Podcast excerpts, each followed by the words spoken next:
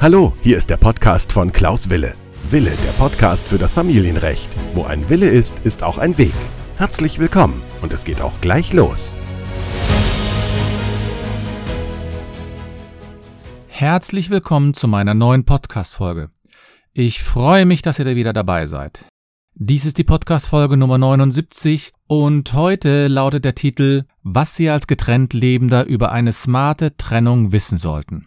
Ich gebe euch also wieder Tipps und Tricks zu der Trennung, wie Sie am besten die Trennung überstehen, überleben, durchleben oder wie man es auch immer bezeichnen will. Das ist heute die Podcast-Folge. Das heißt, diese Podcast-Folge ist für diejenigen, die kurz vor der Trennung stehen oder selbst schon eine Trennung sind, die eine Trennung beabsichtigen oder Personen, die sich quasi vor der Trennung befinden und sich informieren wollen.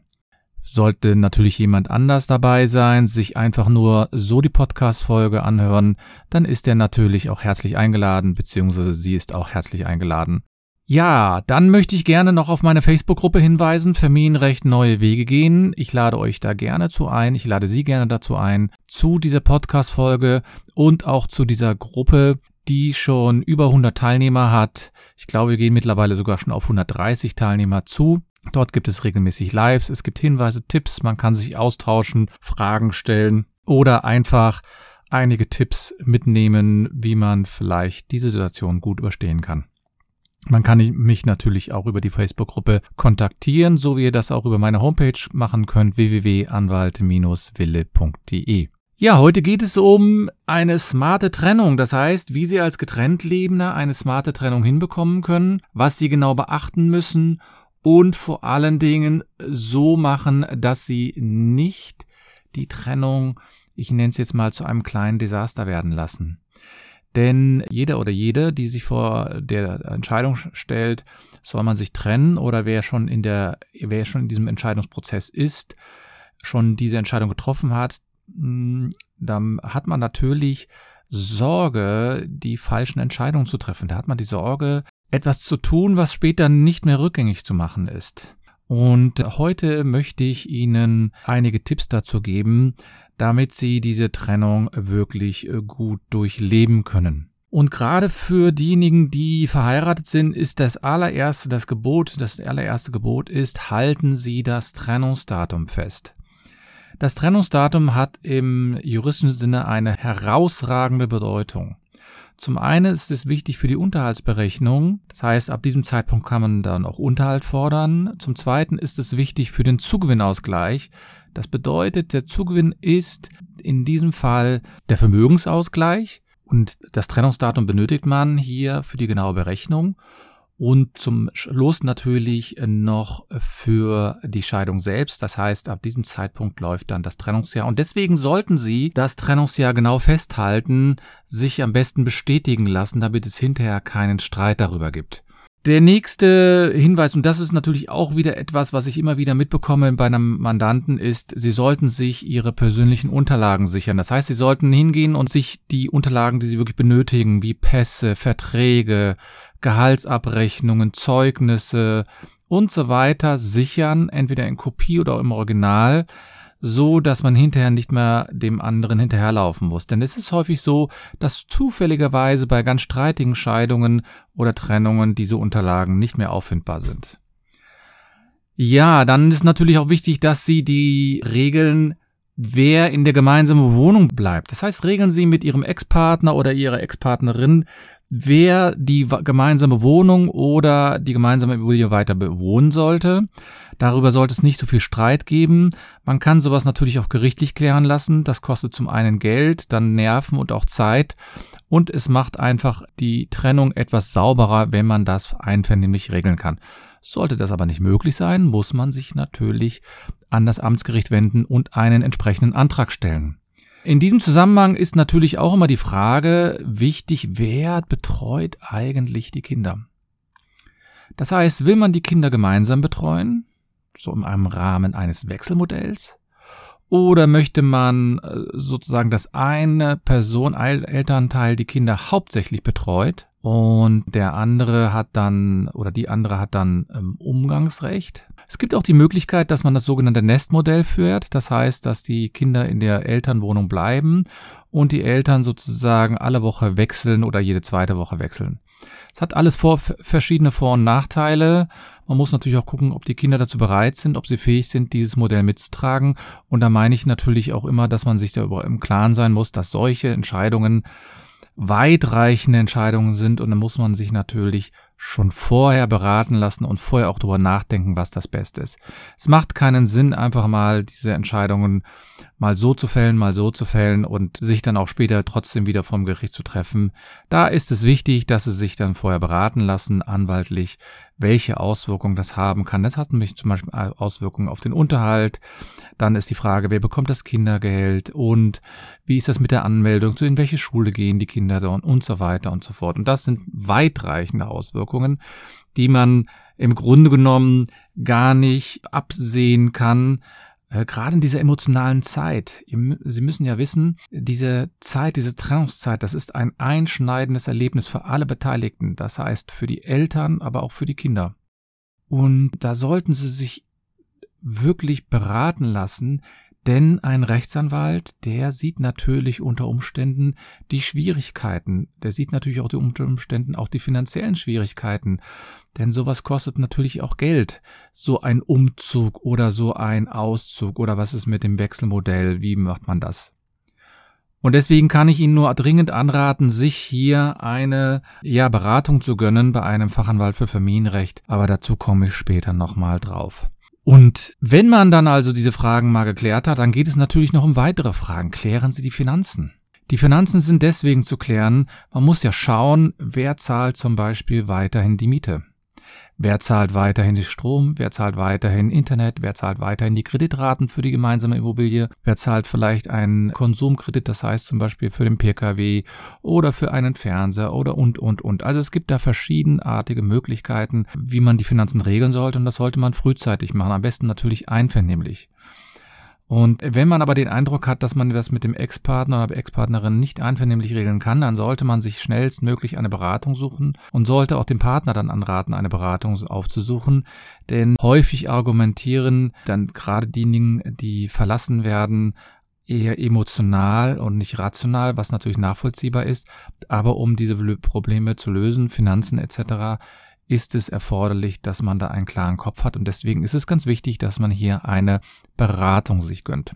Eine Beratung kann in vielfacher Hinsicht vorgenommen werden, äh, bei einem Rechtsanwalt durch eine Erstberatung zum Beispiel. Oder man kann natürlich auch einen Finanzberater aufsuchen. Also ist es da ganz wichtig, dass Sie sich dann auch mit Ihrer jeweiligen Bank in Verbindung setzen und nicht, dass die Ihnen nach zweimal Kreditratenrückstand das Darlehen insgesamt kündigen. Und deswegen ist das so erforderlich, dass Sie hier eine Beratung sich gönnen. Und zu den Finanzen gehört natürlich dann auch die Frage des Unterhalts. Sie sehen ja, ich habe gesagt, man muss erstmal klären, wer bleibt in dem Haus leben, wer betreut die Kinder und dann wird irgendwann auch die Frage aufkommen, wie hoch ist der Unterhalt? Welcher Unterhalt muss überhaupt gezahlt werden?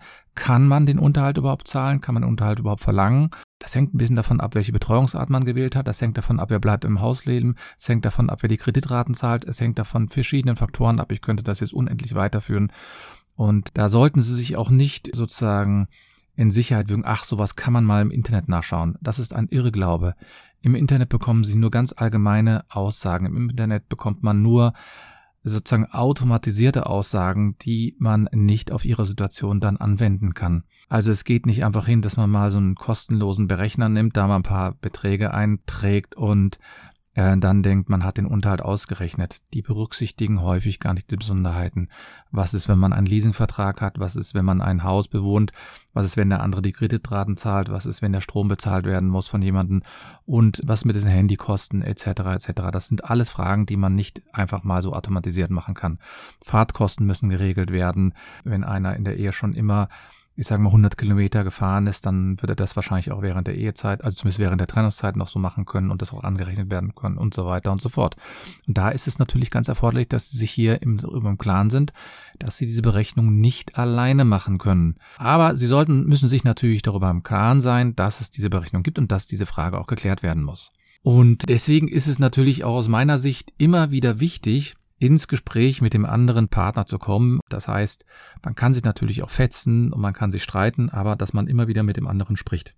Es gibt dann natürlich verschiedene Möglichkeiten, wie man da umgeht. Zum einen kann man eine Mediation machen oder man kann zu einem Rechtsanwalt gehen. Ich bin der Auffassung, man sollte sich unabhängig davon, ob man in eine Mediation geht oder nicht, zumindest einen Rechtsanwaltsbesuch gönnen, das heißt eine Beratung gönnen, um einen Überblick über alle Fragen zu bekommen. Suchen Sie sich also einen Rechtsanwalt und das am besten hier in diesem Familienrecht natürlich einen Fachanwalt für Familienrecht. Ein Fachanwalt für Familienrecht, der hat diesen, hat sozusagen diese äh, Bezeichnung bekommen, nachdem er eine Prüfung gemacht hat. Das heißt, er hat bestimmte Anzahl von Zellen wurde, äh, Fällen, nicht Zellen, eine bestimmte Anzahl von Fällen wurde von einer Kommission geprüft, ob das in, einigermaßen in Ordnung war. Da musste man einen theoretischen Kurs belegen und da wurden dann auch Abschlussarbeiten geleistet. Und dann hat man diesen Titel bekommen und ähm, man bekommt den sozusagen, muss den quasi sich jedes Jahr neu verdienen, weil man jedes Jahr eine bestimmte Anzahl von Seminaren besucht haben muss, Seminarstunden besucht haben muss. Das heißt, ein Fachanwalt wird sonst den Titel verlieren, wenn er nicht diese Anzahl von Stunden belegt hat. Und deswegen ist das natürlich wichtig, dass man sich einen Spezialisten sucht und nicht irgendeine Person, die ihm auch mal ein bisschen Familienrecht mitmacht. Also man geht ja auch nicht zu einem Zahnarzt, wenn man jetzt, ähm, ich sage mal, ein Problem mit den Knöcheln hat oder so. Zahnärzte haben ihre Spezialgebiet und ein Orthopäde hat dann auch sein Spezialgebiet und da wird man nicht einfach sozusagen mal zum Zahnarzt gehen können. Und so ist es auch bei einem Fachanwalt für Familienrecht. Der wird mit Ihnen natürlich eine Checkliste dann auch durchgehen, was alles relevant ist. Ne? Es ist zum Beispiel auch relevant zu wissen, was verdient man an so einem Verfahren. Das heißt, Sie müssen natürlich auch wissen, was der Anwalt in solchen Fällen kostet. Aber die Rechtsanwälte berechnen häufig das nach dem Gegenstandswert. Man kann auch natürlich erstmal nur ein Erstberatungsgespräch sich äh, gönnen. Aber unabhängig davon ist das natürlich ein Prozess, den Sie mit dem Rechtsanwalt durchlaufen, durchgehen. Und da ist es natürlich auch ganz sinnvoll, wenn man mit jemandem spricht, der, ich nenne es jetzt mal, die entscheidenden Fragen auch geklärt hat schon vorher und der das schon häufiger gemacht hat. Das heißt, jemand, der auch eine gewisse Erfahrung hat. Mittlerweile bin ich seit 20 Jahren Rechtsanwalt. Ich bin Fachanwalt für Familienrecht, ich glaube seit 12 oder 13 Jahren. Und da kann ich Ihnen im Grunde nur empfehlen, sich jemanden rauszusuchen, der auch erfahren ist, mit dem Sie reden können, mit dem Sie auch, ich nenne es jetzt mal, offen reden können über bestimmte Punkte. Aber die Folge lautet ja heute, wie Sie sozusagen smart durch die Trennung kommen. Wenn Sie also als getrennt Lebender diese Punkte berücksichtigen, die ich Ihnen gerade genannt habe, dann kommen Sie aus meiner Sicht schon sehr smart durch die Trennung und Scheidung. Und für diejenigen, die das, denen das jetzt vielleicht zu schnell ging, ich habe auf meiner Homepage www.anwalt-wille.de habe ich eine Checkliste gerade für diese Fragen, nämlich sieben Tipps, wie man sozusagen sieben rechtliche Tipps, wie man die Trennung äh, vorbereiten kann. Und das kann Ihnen auch schon weiterhelfen. Also Sie können sich gerne dann auch zu einem Newsletter anmelden, der, ich sage mal, alle vier bis sechs Wochen so einen kleinen Input gibt, was man noch berücksichtigen kann. Oder Sie können gerne auch in meine Facebook-Gruppe kommen. Das sind alles solche äh, Möglichkeiten, die man hat, als getrennt Lebender und als Person, die, ich nenne es jetzt mal, kurz davor steht. Und denken Sie bitte immer daran, Sie können das natürlich für sich regeln. Sie können natürlich auch versuchen, alles im Internet nachzuschauen. Aber ich habe die Erfahrung gemacht, dass diese Informationen im Internet meistens immer nur oberflächlich sein können und auch nie auf Ihren Fall speziell sind. Natürlich kann man mal eine Rechtsfrage dort gelöst haben, aber sobald die Entscheidungen zum Beispiel schon ein paar Jahre alt sind, weiß man nicht, ob es in der Zwischenzeit schon andere Entscheidungen gab. Die Gesetze ändern sich regelmäßig, ja, also zum Beispiel der, der, die Düsseldorfer Tabelle. Es gab im Jahr 2021 eine Düsseldorfer Tabelle und es gibt im Jahr 2022 auch wieder eine neue mit neuen Berechnungen. Das Kindergeld hat sich in der Folgezeit sehr häufig geändert und, und, und. Also es gibt ganz, ganz viele verschiedene Fälle, die man hier berücksichtigen muss und da kann es natürlich sein, dass Sie hier eine Beratung benötigen, die aktuell auf Ihre Situation abgestimmt ist. Und Sie können natürlich auch meine Podcast-Folgen sich hier anhören oder Sie können mich gerne anschreiben an anwalt-wille.de oder Sie können gerne auch in meine Facebook-Gruppe kommen. All das sind Möglichkeiten, die Sie haben, um mit mir in Kontakt zu treten, falls das erwünscht ist. Das war heute die 79. Podcast-Folge Und vielleicht für diejenigen, die meine Podcasts häufiger folgen, mittlerweile habe ich schon fast 51.000 Hörer und dafür möchte ich mich auch nochmal ausdrücklich bedanken. Bei denjenigen, die mich zum ersten Mal gehört haben, bei denjenigen, die mich schon häufiger angehört haben oder die mir eine Bewertung geschrieben haben, zum Beispiel bei iTunes, über das freue ich mich natürlich auch sehr gerne. Ich wünsche euch, ich wünsche Ihnen eine schöne Woche, eine schöne Zeit und nicht vergessen, wo ein Wille ist, ist auch ein Weg. Bis denn.